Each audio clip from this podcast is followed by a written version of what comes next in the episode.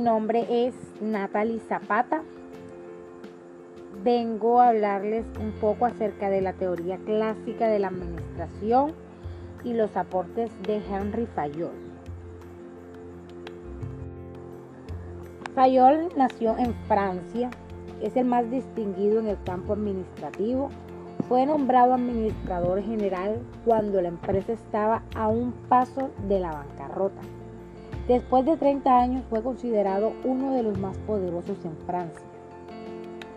Autor de la teoría clásica de la administración, aportó 14 principios de la administración.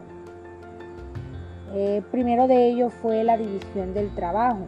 Esta se basaba en, en la tarea determinada de todos los niveles. El segundo aporte fue la actividad. Eh, el segundo aporte fue la autoridad. Esto se basa es en, en que el empresario es quien da las órdenes. El tercer aporte de Fayol fue la disciplina, que es la obediencia y respeto a las normas. La cuarta, el cuarto aporte fue unidad de mando, que recibir órdenes de un solo superior o jefe.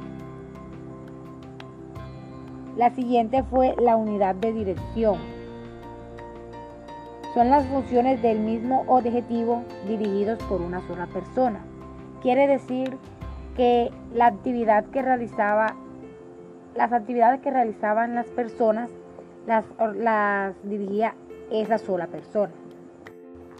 El siguiente aporte de Fayol fue la subordinación del interés individual al general.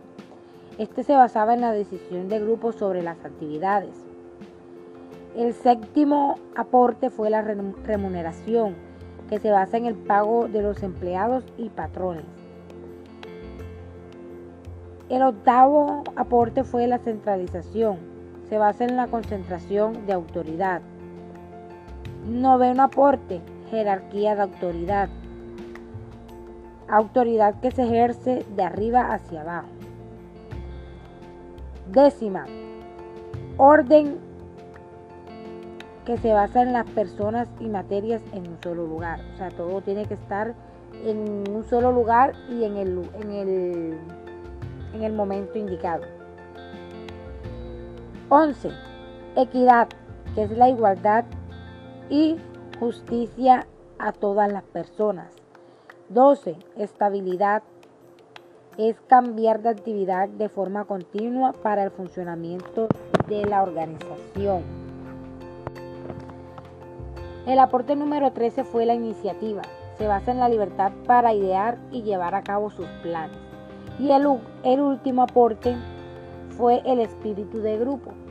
Este se basa es en el trabajo en equipo. Aparte de estos aportes, Fayol sugiere la división del manejo industrial que serían en seis grupos. Estos grupos él mismo los denominó como actividades, ¿sí?